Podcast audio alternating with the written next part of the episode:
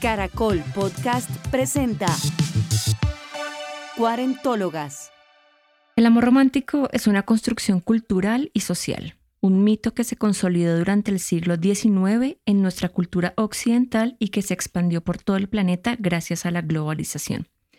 Hoy es un fenómeno universal que une a las personas de dos en dos y que constituye un gran negocio para una industria centrada en las parejas y sus creaciones de nidos.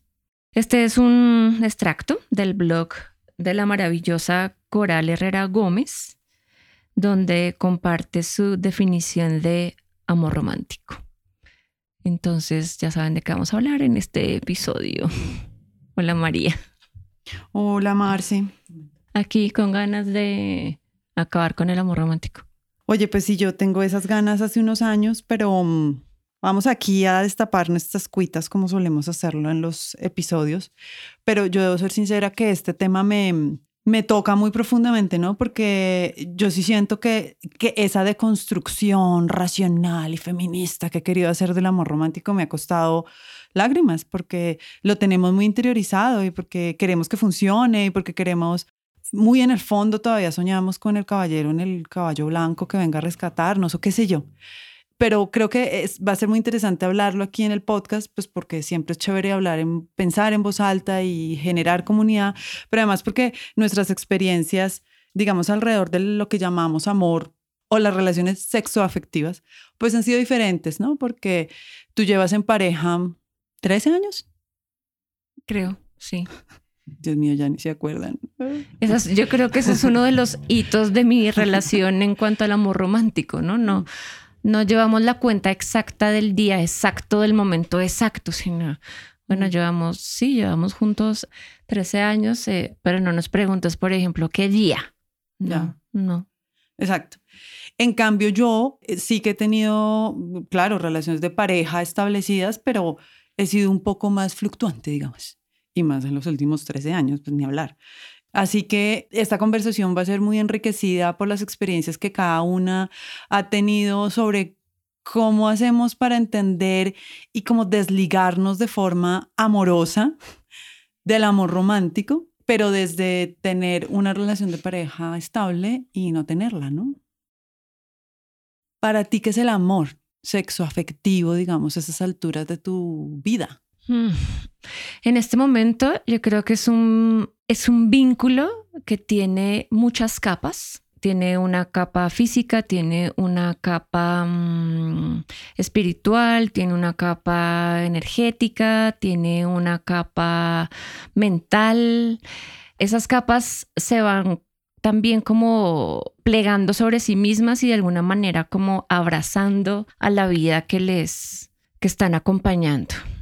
¿No? Es, es el, el, amor es una apuesta vital que tiene como todos esos elementos y, mm, y que me acompaña a construirme y a construir un plan común. Y, y mira, cuando tú hace 13 años, o sea, tenías 20 mm, largos, conociste a tu actual pareja y dijiste, mm, a este le he hecho el diente.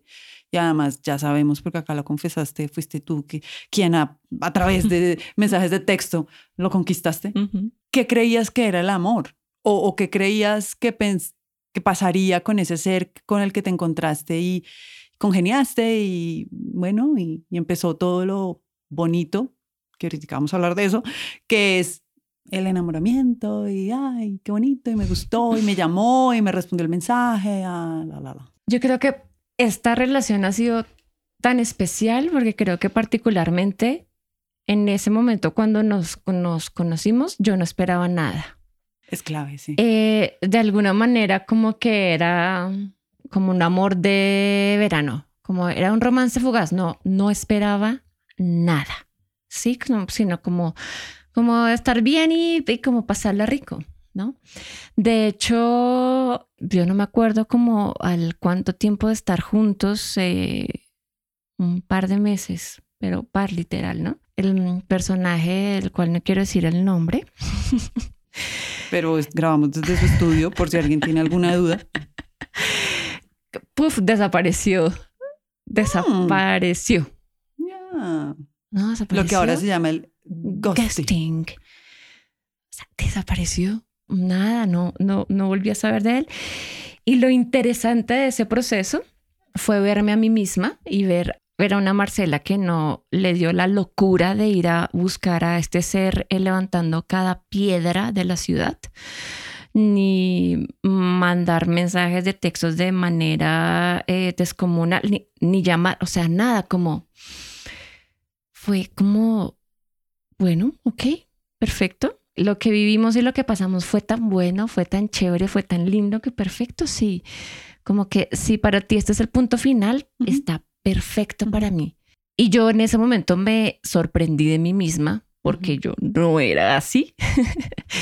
Y yo creo que se lo debo, no sé, esto me va a tocar hablarlo con la psicoanalista que no tengo y que creo que nunca tendré, pero creo que se Que lo se llama debo. cuarentóloga. Sí, Y es más es. divertido. Creo que se lo debo también a que mm, de manera muy reciente, como en ese periodo de tiempo, mi mamá había muerto. Entonces yo ya había experimentado lo que era una pérdida real. Y ya, ya hice como, "Pf, mi mamá se murió, o sea, ¿qué más me puede pasar a mí en la vida? O sea, gracias a la gente que viene y se va, yo no voy a sufrir por nadie porque ya como esa gran herida la pérdida, ya la viví y ya la resolví, o sea, ya hice, hice mi duelo, entonces como que no hay nada que me haga daño nuevamente y no hay nada que me, que me cause la tristeza que viví. Creo que pasaron esas dos cosas muy, muy cerca. Mi, mi mamá se muere y este hombre maravilloso decide tomarse un tiempo en la vida que en ese momento yo no sabía que era un tiempo. Yo dije, hasta aquí llegó. Entonces como que, bueno, Pues mira que lo que a ti te pasó en un solo momento y que de ahí surge hasta este podcast. Yo también he pasado por ahí, ¿no? Y también me sorprendió en algunos momentos diciéndome a mí misma, "Bu, mira qué bien lo llevo. como no estoy como una loca, como nos enseñaron debemos comportarnos frente a la pérdida amorosa, ¿no? Como con desespero, con dolor, con ra- rasgadura de vestimentas y grito herido, porque eso es lo que nos enseñaron, ¿no? Cuando leías la definición y hablaban de que finalmente es una construcción cultural y social, pues yo siempre pienso en lo que un amigo algún día me dijo y hasta mucho tiempo después entendí, y es como que la música de plancha, eh, música de plancha para nuestros oyentes hispanohablantes no colombianos, es esta música romántica de los 60, 70, 80, la, barra- Eh, la balada romántica. la balada romántica, cuyos exponentes son eh, no, Yuri, eh, Rafaela Carrá. Rafael, Juan Gabriel, que no hay canción donde el protagonista o la protagonista muera de amor, bien porque está enamorado o bien porque ha tenido una pérdida. Entonces, cuando uno, y, y mi amigo decía que la música de plancha definió nuestra salud mental y nuestra Mm. forma de relacionarnos románticamente con los demás. Mm. Entonces, cuando uno viene ese acervo cultural eh, donde el amor romántico es eso, pero se le suma las telenovelas. Ey, no, ¿en qué telenovela el protagonista no es ese amor romántico donde además la mujer tiene un rol súper específico y el hombre tiene un rol súper específico? Entonces venimos de ahí, entonces pues yo, yo, yo eso lo entendí con mucho dolor y mucho, ¿no? Y, y muchas terapias de todo tipo, pero me costó, ¿no? Como me costó mucho, yo incluso alcancé a casarme, casada, iglesia, argolla, vestido blanco. Y yo en su momento creí que era una apuesta vital a la cual podía renunciar en cualquier momento. Entonces no me preocupó, fue como, para mí no era para siempre, para mí era, cada día iremos viendo. Ahora, ¿por qué por iglesia y tal? La verdad ni me acuerdo, pero, pero sí me acuerdo cuando los votos, que tienes que leer lo que le quieres decir al otro, lo que yo le dije al otro, que yo creo que nunca le gustó, fue como que no le prometía que sería para siempre, ni le prometía que siempre seríamos felices, sino que le prometía cada día intentarlo y que ese cada día nos llevaría quizás aún para siempre, pero que eso no lo sabíamos ahora. Y eso para mí, como escribirlo y darme cuenta, fue súper poderoso. Creo que él nunca le gustó porque cuando le dije que nos separáramos al año, porque no aguanté más, su respuesta fue, no, no nos podemos separar. Y yo, ¿pero por qué? Porque ya nos casamos, me dijo. Mm. Y esto es para siempre. Y dije, no, mi vida. Mm, mm. Esto no es para siempre. Esto es para cuando los dos queramos. O uno de los dos queramos. Y yo no quiero. Y decir, y yo no quiero, bye, see you, nos hablamos. Fue absolutamente liberador. no voy a decir que ahí hice toda una deconstrucción del amor romántico, pero empecé a darme cuenta que se podía, que había otras formas de amar, que había otras formas de entenderme a mí misma sin necesidad de verme en el amor romántico y en la pareja. Me puse a mí misma por encima de muchas cosas y ahí empezó, pues digamos, mi correría por la deconstrucción del amor romántico, ¿no? Que, como te digo, me ha costado yo sí debo acá confesar y en esta sesión de psicoanálisis que llamamos podcast cuarentóloga, sí tengo que decir que yo lo he sufrido mucho porque he tenido, eh, digamos, recaídas, ¿no? Como que, como todo, y, de la mano del feminismo, que también es una de construcción, construcción constante, pues he tenido momentos de, de querer que funcione bajo unas normas en las cuales ya ni siquiera creo, ¿no? En la media naranja, en para siempre, en llegará por mí en metafóricamente en un caballo blanco y me salvará de mi torre en la que estoy llena de problemas. Así que para mí el feminismo y la, construcción del amor romántico que todavía sufro, padezco, pero disfruto, pues han estado a la mano. Mm. Es que tienen que estar de la mano, porque creo que creo que una de las cosas más bellas del feminismo y las que menos se habla eh, es justamente eso, de las, de las apuestas que ha hecho para que las mujeres vivamos el amor de una manera tranquila, de una manera segura y sobre todo sin explotación. Cuando tú estabas hablando de, ¿no? Como todos estos elementos de la cultura pop, telenovelas y música que nos han, pues como que han atravesado nuestra socialización de género y nuestra idea de cómo tiene que ser em, una relación, pues claro, yo también he pasado por ahí, ¿no? Creo que en todos los podcasts, en todos los episodios hablo, hablo de mi mamá porque creo que ninguna deconstrucción se hace sola. Todas las deconstrucciones se hacen en las conversaciones y en las relaciones que uno tiene con las personas que te llevan a pensar en algo distinto. Y pues para mí la primera feminista que se cruzó en mi camino fue mi mamá. Y cuando yo era adolescente viví, pues tuve muchos amores así lo que ahora se llama amar mal, pues sí, eran, eran dañinos, ¿verdad? Y creo que mi mamá, mi mamá efectivamente se los pillaba, pero no se metía mucho. Pero hay una idea particular que de alguna manera lo que ya me dijo me ayudó a comenzar a deconstruir esto y es el asunto de la espera. Porque es que en el amor romántico siempre se espera algo, ¿no? Tú dijiste, ¿no? Se espera el que venga y me en el caballo blanco y me recoja. Eh, espero eh, que me quieras toda la vida, ¿no? Siempre hay una espera, ¿no? O el yo te espero. Sí. ¿No? Y mi mamá una vez me dijo, y esto lo, lo hablé hace poco hablando con una mujer eh, joven feminista, cuando un chico no me invitaba a salir, que en nuestra época es horrible decir esto de nuestra época después del el video que tú me compartiste. Ahora hablamos de eso. Sí, lo vamos a poner los Cuando yo era más joven, como no había celular, ni todavía teníamos Viper ni nada de eso, sino solo un teléfono en la casa, a ti te decían, te llamo, el sábado te llamo. Y si decían el sábado. Y uno se quedaba todo el sábado al lado del teléfono esperando que me llamaran y había garrotera en la casa porque un teléfono y varias personas. Entonces, por favor, cuelgas, te estás demorando mucho. Mira que me vas a llamar, ¿no? Entonces yo creo que mi mamá me veía así como al lado del teléfono, como un perro al lado de su hueso, literal. Y un día me dijo, Marce, te voy a decir una cosa. La próxima vez que alguien te invite a salir y te diga que te llama, tú por favor le dices, dime una hora. Dime un día y una hora. Y me dijo, porque yo no te quiero ver a ti tan joven esperando al lado de un teléfono y tú no sabes además si te van a llamar. Entonces, por favor, la próxima vez. Y yo me acuerdo que mi mamá me dijo eso y yo me enfurecí. Yo dije, mamá, pero ¿qué le pasa? No, porque no siempre pelea con las mamás, pero tenía toda la razón. Tenía toda la razón y yo creo que de ahí una de las cosas que me ha marcado mucho mi vida y mis construcciones eh, afectivas, mis relaciones, es el de la espera. Yo no quiero esperar a nadie. Si tú no tienes claro que quieres estar conmigo, pues suerte, no te voy a esperar. Porque creo que hay una constante en algunos hombres, espérame a que yo me decida.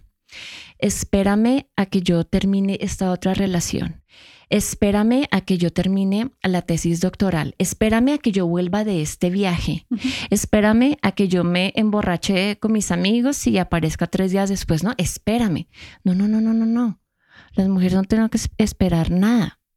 Y eso me hace pensar una cosa que yo pienso muchísimo también, que es como el esperar y el agradar. Yo sí creo que sí hemos sido muy socializadas y el amor romántico es como la epítome de esa vaina, que es la complacencia, ¿no? Como tengo que ser agradable al hombre porque es que como hay como, como me vendieron la idea de que hay the one, ¿no? Como el que es o la que es en el amor romántico, entonces, claro, yo tengo que cuando lo encuentro pues tengo que complacerlo porque, porque no puedo fallarle al destino, ¿no? Como que, y las comedias románticas gringas de los 90 son el mejor ejemplo de eso, ¿no? Y es como, no importa que al principio me hayas caído mal o que incluso nos hayamos llevado mal, tú eres the one, porque no sé cómo es que uno se da cuenta de esa cosa, ¿no? Y, pero tú eres como el único, el que es. Y entonces cuando no funciona, el amor romántico no nos enseña, o sí nos enseña cómo, pero de una forma muy dramática, cómo asumir la pérdida y el rechazo, ¿no? Porque como es el the one, el único, y eso es una cosa que digo porque yo misma lo he pensado, es como, tengo que ser perfecta y si no lo soy y me deja, algo está mal en mí.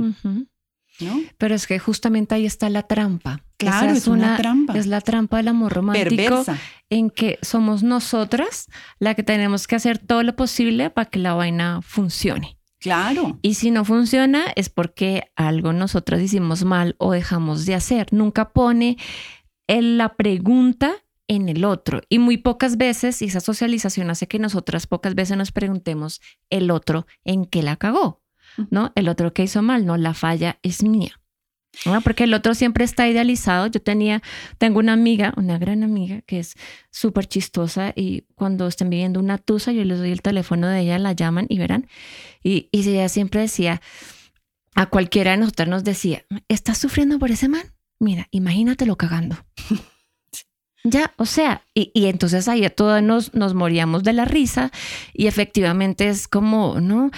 Nosotras además, porque eh, nos todo, además en las relaciones eh, sexoafectivas, en el marco del amor romántico, todo lo que hacemos las mujeres está malo, hay que tener mucho cuidado, incluso menstruar, incluso eh, tirarnos peos, incluso tener mal aliento, incluso no bañarnos el pelo todos los días, pero los otros pueden ser como quieran, ¿no?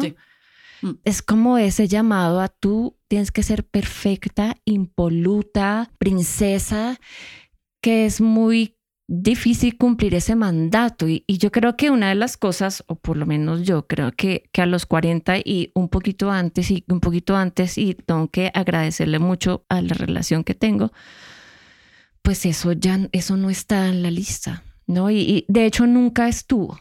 Nunca estuvo el asunto, ¿no? Ni, ni de los pelos, ni la menstruación, ni del baño, ni nada. Como somos dos seres humanos conviviendo y apostándole a la vida, todo eso es lo de menos. Y eso último que dices me hace pensar en otra cosa que también está súper enquistada en esta idea de amor romántico con la que fuimos socializadas, que es la idealización, ¿no? Mm. Y es, yo conozco a esta persona, hombre, mujer, nos identificamos, y siento que es la adecuada, ¿no? Y la idealizo. ¿No? Mm. No la conozco, no me doy el mm. tiempo de saber quién es. Entonces, cuando me hacen el gasting y desaparece, o cuando me dice, mira, no es que no quiero, como no nos hemos tomado el tiempo de conocerlo y de quererlo por lo que él o ella es, entonces nos parece que es que el problema es uno.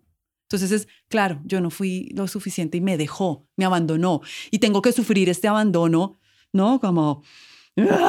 Desgarradamente y oír Juan Gabriel hasta tocar, hasta tomar tequila y guaro y morir, ¿no? Mm. Porque idealizamos el otro y queremos esa idea que nos hacemos del otro que se quede pero no es el otro o la otra, es la idea que nosotros tenemos del otro. Y por eso yo creo que nos ha costado tanto, y, y por eso yo también creo, esto sí ya es eh, teoría María 2020, eh, y es que yo creo que por eso tenemos relaciones tan frágiles, ¿no? Porque nos casamos o nos comprometemos o nos vamos a vivir o empezamos una relación con aquello que queremos que el otro sea o la otra sea, pero no con lo que el otro es. ¿no? En un compromiso, no me gusta hablar a compromiso porque entonces está esto de, ay, es que no se quiere comprometer, ¿no? Como con, esta, como con este pacto genuinamente amoroso de reconocer al otro y que el otro te reconozca tal cual eres, ¿no? Entonces yo creo que si estamos históricamente, hemos venido construyendo unas relaciones frágiles, líquidas, que creemos que no lo son. Ojo, mm. porque entonces muchas veces uno encuentra mujeres a los 40, eh, y por eso lo traemos a cuarentólogas, que siguen en unas relaciones que sienten que ya tienen que seguir teniendo, porque ya se comprometieron, porque ya se casaron, porque ya, porque ya invirtieron allí una energía. Y es como que no se han tomado el tiempo de pensarse a ellas mismas a través de, pues, de esa relación, ¿no? Que las hace seguir ahí.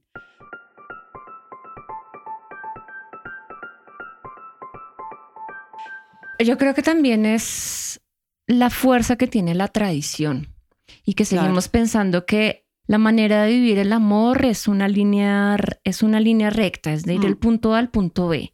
Yo te conozco, me enamoro, nos comprometemos, nos casamos, nos vamos a vivir juntos, tenemos hijas, hijas, eh, una mascota, nos compramos una casa. Es, es lineal, ¿no?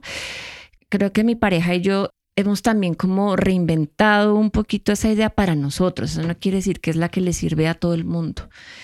Y es que no es así. Nosotros llevamos tres años juntos, nos fuimos a vivir más o menos de manera pronta, creo como que nos, nos conocimos y como que muy pronto, así como Songo Sorongo, terminamos viviendo, viviendo juntos y así llevamos 13 años viviendo juntos.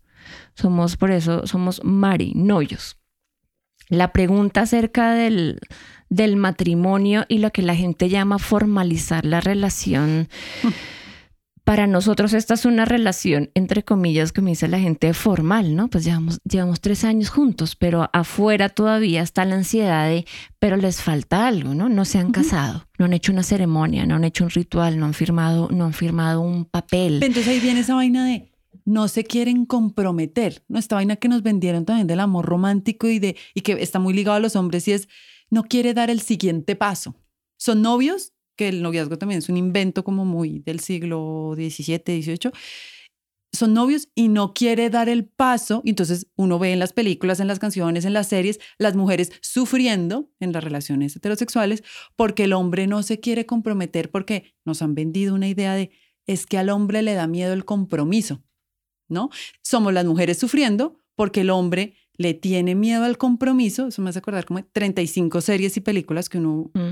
vio desde chiquita hasta ahorita, puede ver ahorita en Netflix o donde sea, donde los hombres le tienen miedo al compromiso, entonces somos las mujeres las que padecemos eso, porque mm. él no se quiere comprometer, porque no se quiere casar, más allá de lo que uno opine y podemos hacer un podcast completo de la institución matrimonio en la sociedad y si está revaluado o no, si se puede redefinir, si se puede, lo que sea, pero es como que... A todos sí. Exacto, a todos sí, sí, se, puede, sí, se puede. a todos sí, se debe.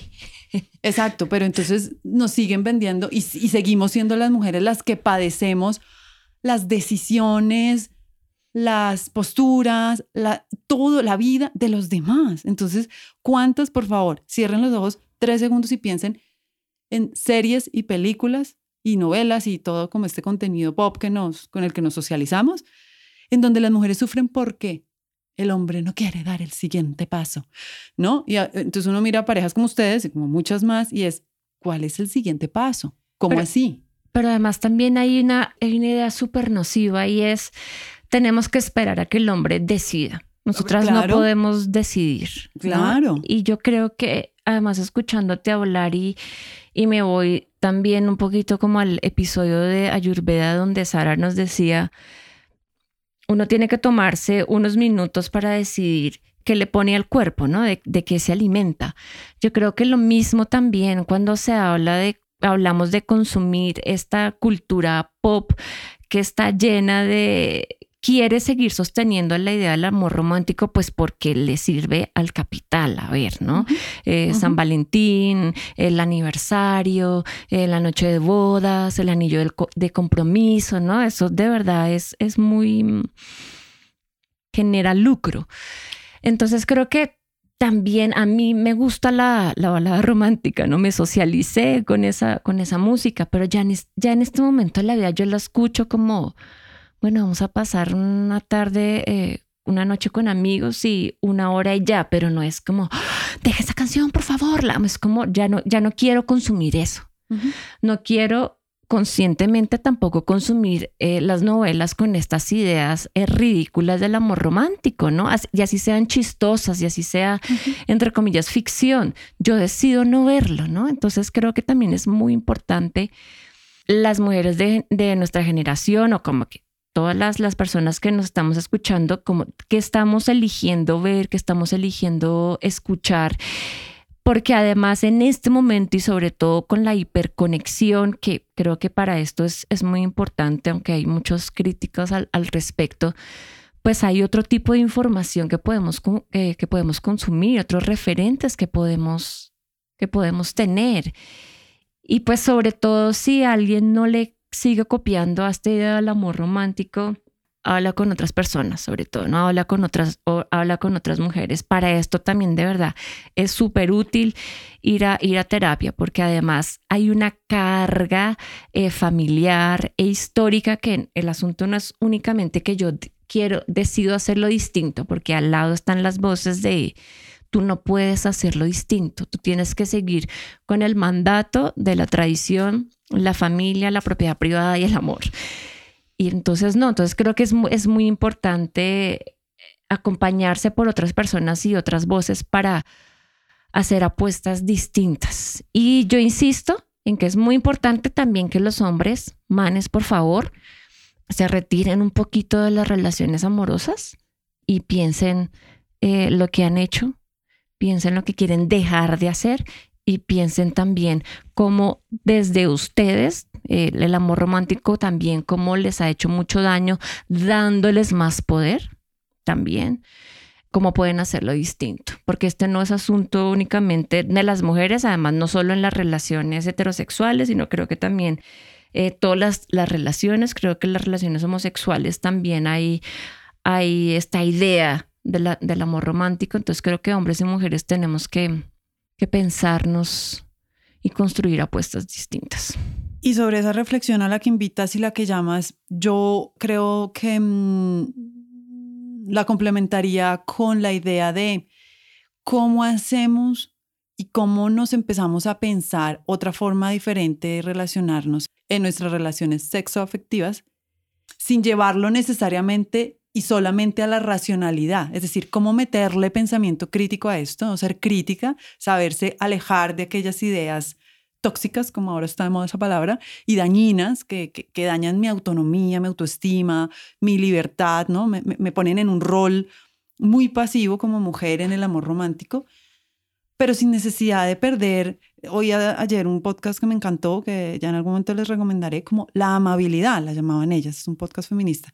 Y es como no como lo que llamamos romanticismo, que es como, pues pensar en el otro, estar con el otro, tener detalles. Yo no, es decir, si me preguntan a mí, yo no estoy, no se trata como de, de no vivir lo bonito que es el amor, desde un principio hasta el final. Es bonito el amor, es bonito y enamorarse es bonito y, y ver que las personas se enamoran, pues claro que es bonito, eso no, eso no se le quita y yo, y, y, segura, y yo estaba enamorada así perdidamente y bueno, y, he sufrido y no, y lo que sea, pero ¿cómo hacemos para tener ese amor lejos de, de esas cosas dañinas?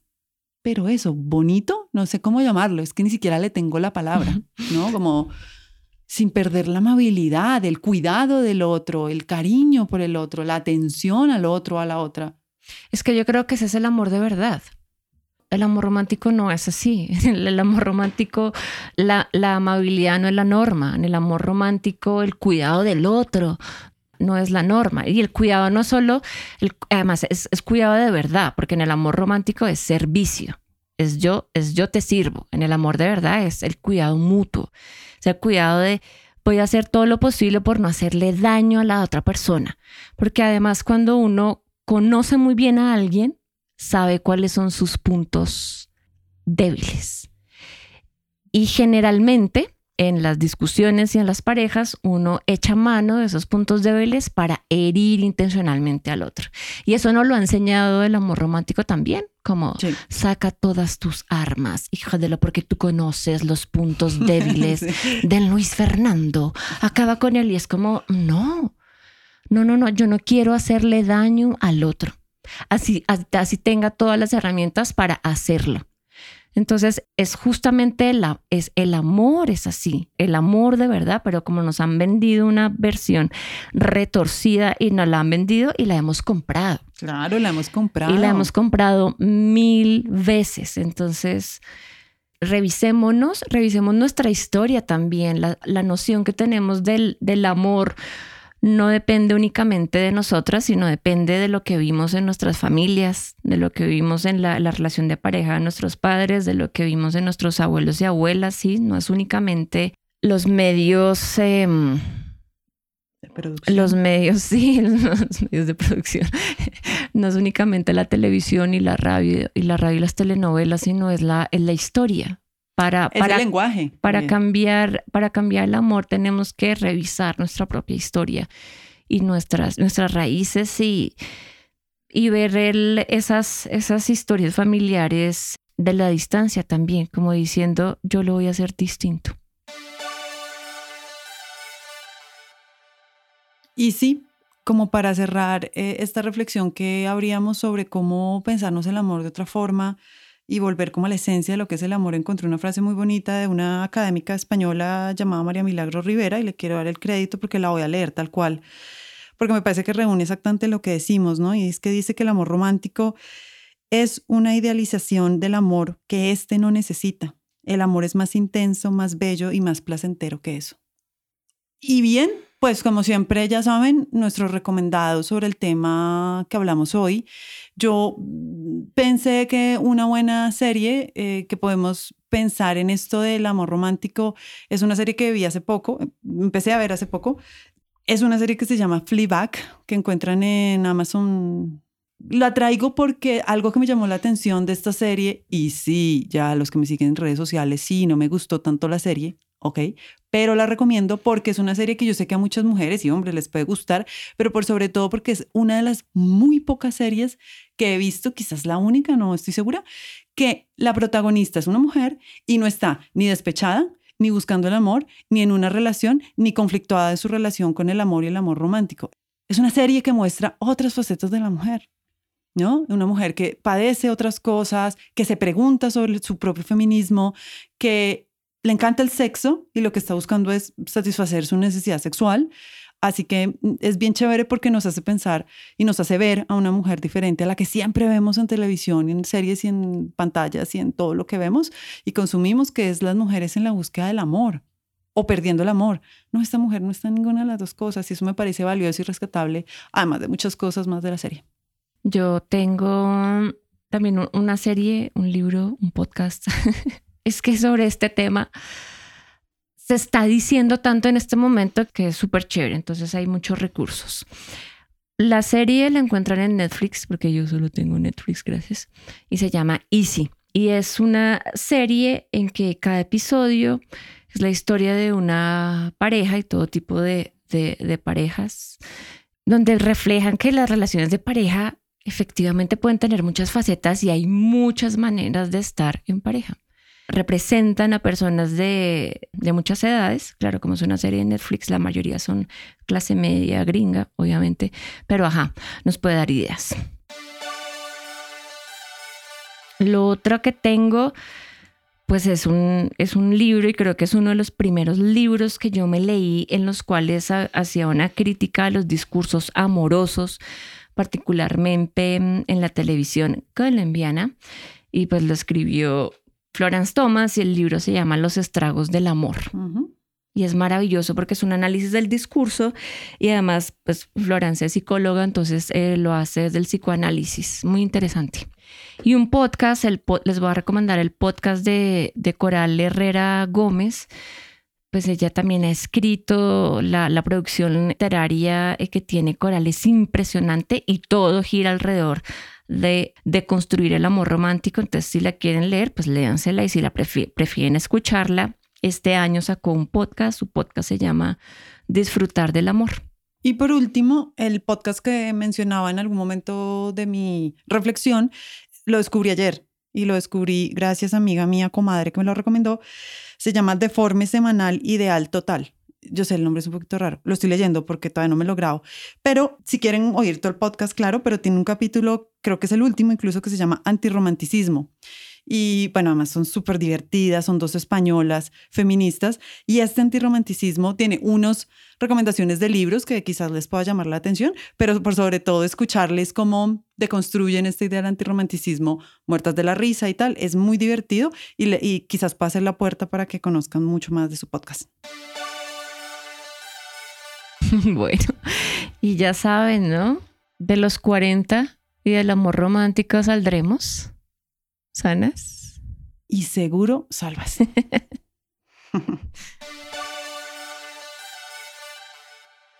si quieren apoyar este podcast y si quieren apoyar a este par de cuarentólogas geniales, por favor compartan los episodios con sus amigas y amigos. Hablen de nosotras en sus redes y suscríbanse a nuestro podcast en todas las plataformas. Síganos en nuestras redes sociales, Instagram y Twitter como arroba cuarentólogas. Este podcast se graba en los estudios de La Magdalena con la producción y postproducción de Luis Quillot. El diseño de sonido es de Hernando Tosín de Tut Studios.